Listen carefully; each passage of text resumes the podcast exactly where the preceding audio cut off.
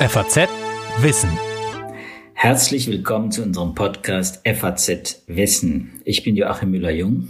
Und ich bin Sibylle Ander. Ja, Sibylle und ich, wir sind beide Wissenschaftsredakteure im Ressort Natur und Wissenschaft der FAZ. Ich bin Biologe und für die Klimaforschung zuständig, beschäftige mich auch mit Medizin. Sibylle ist unsere promovierte Astrophysikerin und Philosophin. Und zusammen beschäftigen wir uns heute wieder wie in den vorangegangenen Podcasts mit aktuellen wissenschaftlichen Studien.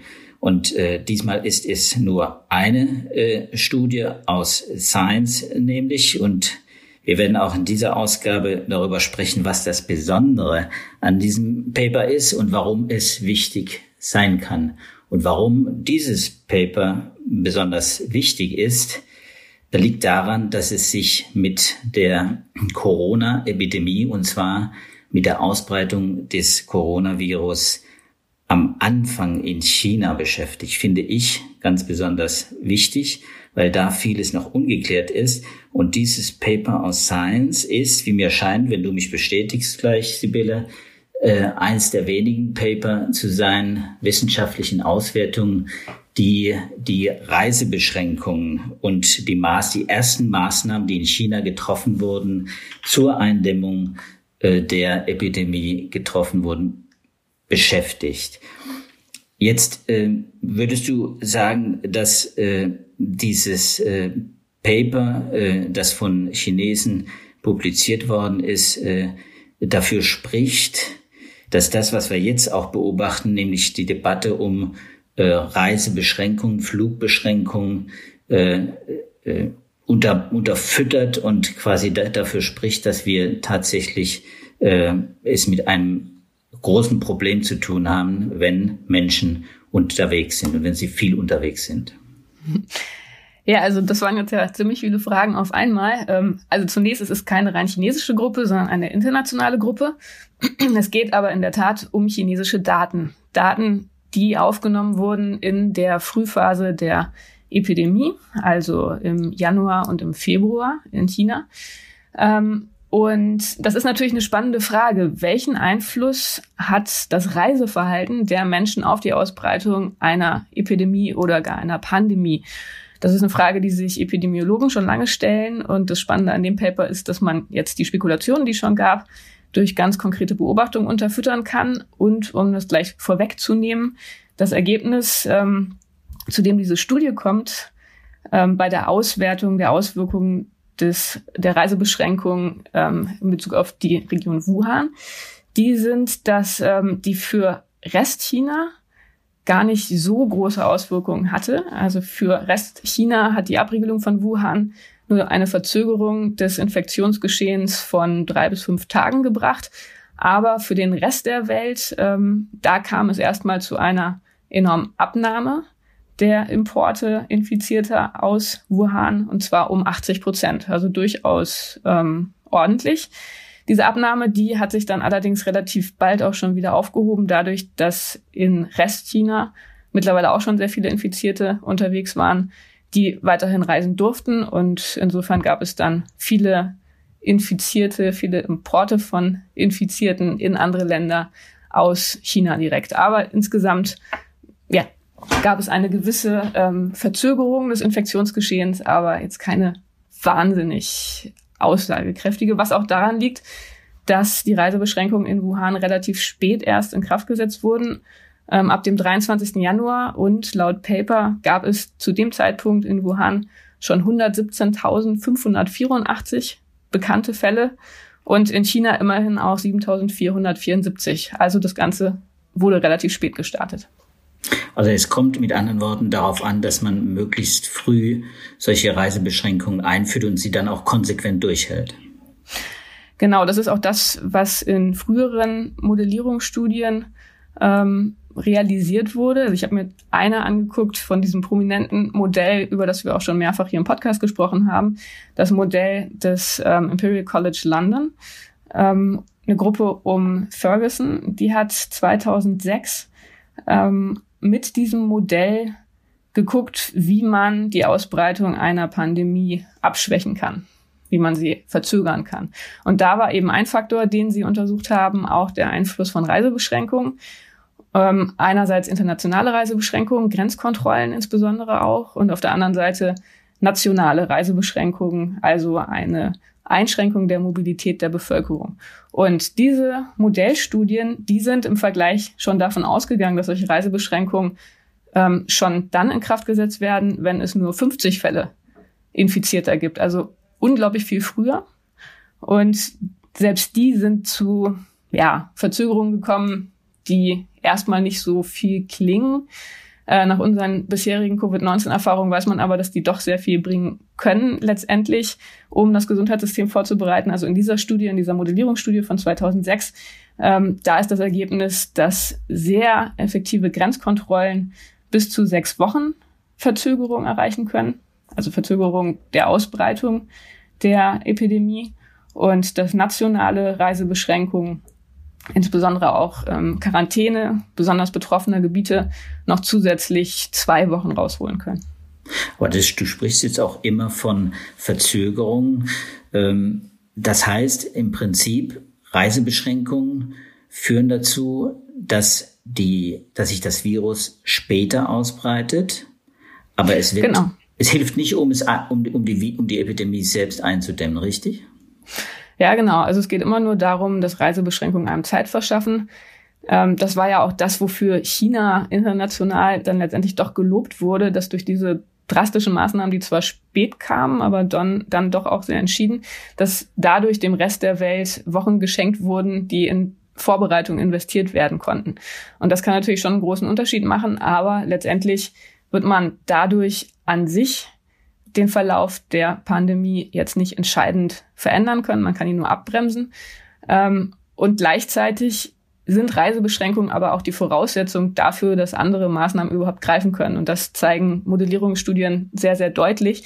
Wenn man Maßnahmen in Kraft setzt, die national gelten, also entweder Kontaktbeschränkungen oder halt eben auch nationale äh, Mobilitätsbeschränkungen, dann ähm, funktionieren die komplett gar nicht, wenn man nicht gleichzeitig darauf achtet, dass man keine neuen Fälle aus anderen Ländern importiert. Also das ist immer die Voraussetzung, ähm, um das Funktionieren anderer Maßnahmen überhaupt zu ermöglichen.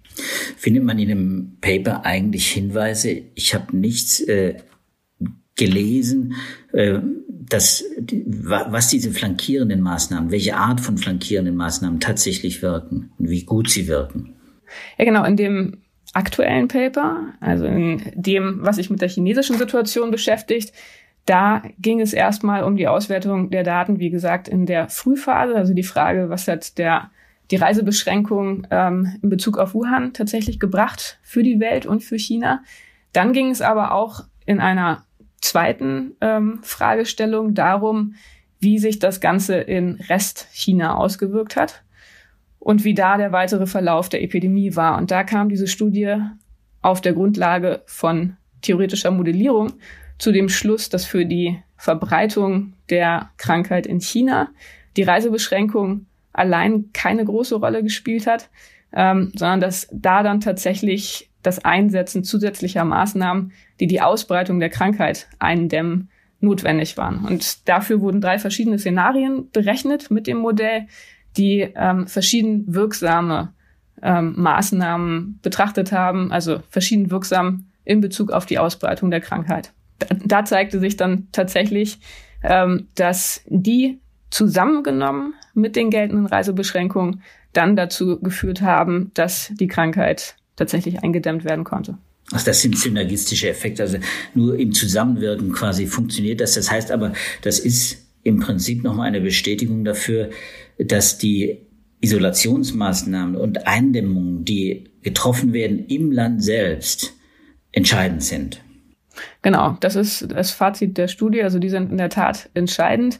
Ähm, was da genau gemacht wurde, das ist für die Modellierer an der Stelle gar nicht so wichtig gewesen. Die sind einfach nur davon ausgegangen, dass die, die Ansteckung, die Verbreitung um einen bestimmten Faktor reduziert wurde. Also die haben jetzt nicht genau modelliert, welchen Einfluss die Schließung von Schulen hat oder die Schließung von Geschäften oder so. Das ist in dem Modell alles nicht drin gewesen. Es ging einfach nur darum, dass ähm, die Ausbreitung mit einem bestimmten Faktor eingeschränkt wurde. Und das war dann entsprechend für diese spätere Phase dann das Entscheidende. Das ist allerdings natürlich auch nicht besonders überraschend, ähm, denn ja, die Ausbreitung in den Ländern selbst ist dann natürlich das, was in einem späteren, in der späteren Phase einer Epidemie oder einer Pandemie dann das ist, was entscheidend ist, viel mehr als die Reisebeschränkungen, die, wie gesagt, immer eine Voraussetzung dafür bilden, dass diese nationalen Maßnahmen dann ihre volle Wirksamkeit entfalten können. Heißt das andererseits deiner Meinung nach, dass man Reisebeschränkungen, äh, die getroffen wurden am Anfang und möglichst früh, äh, sobald die Epidemie sich ausgebreitet hat, dann gar nicht mehr so wichtig sind und dass es dann darauf ankommt, äh, die Kontaktbeschränkungen im Land äh, zu verstärken, Isolation wirklich konsequent durchzuführen und dass dann das Reisen selbst gar nicht mehr so die große Rolle spielt.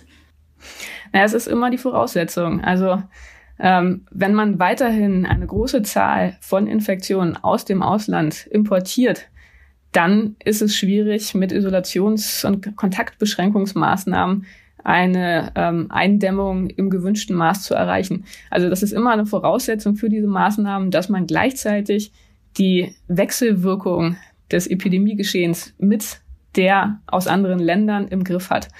Und insofern sind Reisebeschränkungen dauerhaft wichtig. Ähm, in, dem, in der frühen Modellierungsstudie beispielsweise ging es da einfach um Grenzkontrollen. Äh, da waren sie noch davon ausgegangen, das war natürlich 2006 noch lange vor Covid-19, wo man noch keine Ahnung hatte, wie eine Pandemie ganz konkret aussehen könnte. Da waren die Wissenschaftler noch optimistisch davon ausgegangen, dass man anhand von Grenzkontrollen Infizierte sehr effizient aus dem Verkehr ziehen kann und an der Einreise hindern kann. Heute wissen wir, dass bei Covid-19 ein großer Teil, ähm, also wahrscheinlich so um die Hälfte der ähm, Infizierten erstmal keine Symptome zeigt, also entweder dauerhaft keine Symptome zeigt, das scheint ein relativ kleiner Anteil zu sein, oder halt erstmal ähm, im erst in der ersten Phase der Krankheit keine Symptome zeigt. Und da ist es dann natürlich schwierig, diese Infizierten bei Grenzkontrollen, bei Reisekontrollen aus dem Verkehr zu ziehen und sie erstmal zu isolieren. Das ist eine Schwierigkeit, die sich ähm, angesichts der äh, Beschaffenheit der Covid-19-Erkrankung zeigt, soweit wir sie bisher kennen. Hm. Das heißt aber tatsächlich, dass wir äh, schon damit rechnen können, dass in den nächsten Monaten äh, an den Flughäfen selbst verstärkte Kontrollen stattfinden, dass die Einreisebestimmungen verschärft werden unter Umständen, dass die, die, die Passagiere mehr gefragt werden äh, nach Symptomen, vielleicht auch nach Kontakten, die sie vorher hatten. Äh, rechnest du damit, dass, dass sowas tatsächlich kommt oder dass vielleicht sogar äh, bei den Einreisen äh, noch stärker äh, kontrolliert wird als, als das, was ich jetzt gerade skizziert habe? Naja, letztendlich sind das natürlich immer politische Fragen. Also man kann dann nur aus der Wissenschaft sagen, ähm, guck mal, Reiseverbreitung ist immer eine gefährliche Geschichte. Ähm, und wir können sie in dem Fall durch Kontrollen nicht hundertprozentig vermeiden. So, das wäre das, was wahrscheinlich Wissenschaftler sagen würden. Und jetzt wäre die Frage, wie setzt man das in Beziehung zu anderen Faktoren und Notwendigkeiten, wie zum Beispiel, dass ja einfach viele Reisen wichtig sind, dass wir die Wirtschaft nicht völlig ruinieren wollen und so weiter. Und da muss man dann irgendwie versuchen, einen Kompromiss zu finden. Und der könnte tatsächlich so aussehen, im Prinzip, dass man sagen würde, wir versuchen, wenn wir schon nicht alle Erkrankten ähm, an der Grenze aufhalten können, dann zumindest möglichst viele Erkrankte aufzuhalten. Und ähm, da ist es wiederum eine Aufgabe, gute und praktikable Lösungen zu finden, die möglichst gut funktionieren und wie gesagt einen Kompromiss erlauben zwischen der wissenschaftlich wünschenswerten, ähm, zwischen dem wünschenswerten Szenario, dass man am besten alle Infizierte daran hindert, ähm, von einem Land ins andere zu reisen und der pragmatischen Einstellung, dass man aber natürlich trotzdem Reisen weiterhin braucht und äh, Reisen nicht dauerhaft verbieten kann und sollte. Also Reisen wird auf jeden Fall ein Faktor bleiben. Völlig klar, da wird man auch noch Maßnahmen noch äh, sicher drüber nachdenken. Ja, äh, Sibylle, ich glaube, wir haben einmal mehr äh, eine Ausgabe mit Corona-Krisenbewältigung äh, versucht. Ich glaube, wir schließen damit heute unseren Podcast. Sibylle und ich, wir verabschieden uns und wir freuen uns, äh, wenn Sie uns beim nächsten Mal auch wieder zuhören. Wenn Ihnen die Folge gefallen hat und die nächste Folge auch nicht verpassen wollen, dann können Sie uns natürlich wie immer gerne auf äh, den Spotify, Apple Podcast oder jedem anderen Podcatcher abonnieren. Wir danken ganz herzlich fürs Zuhören und verabschieden uns bis zum nächsten Mal. Tschüss. Tschüss.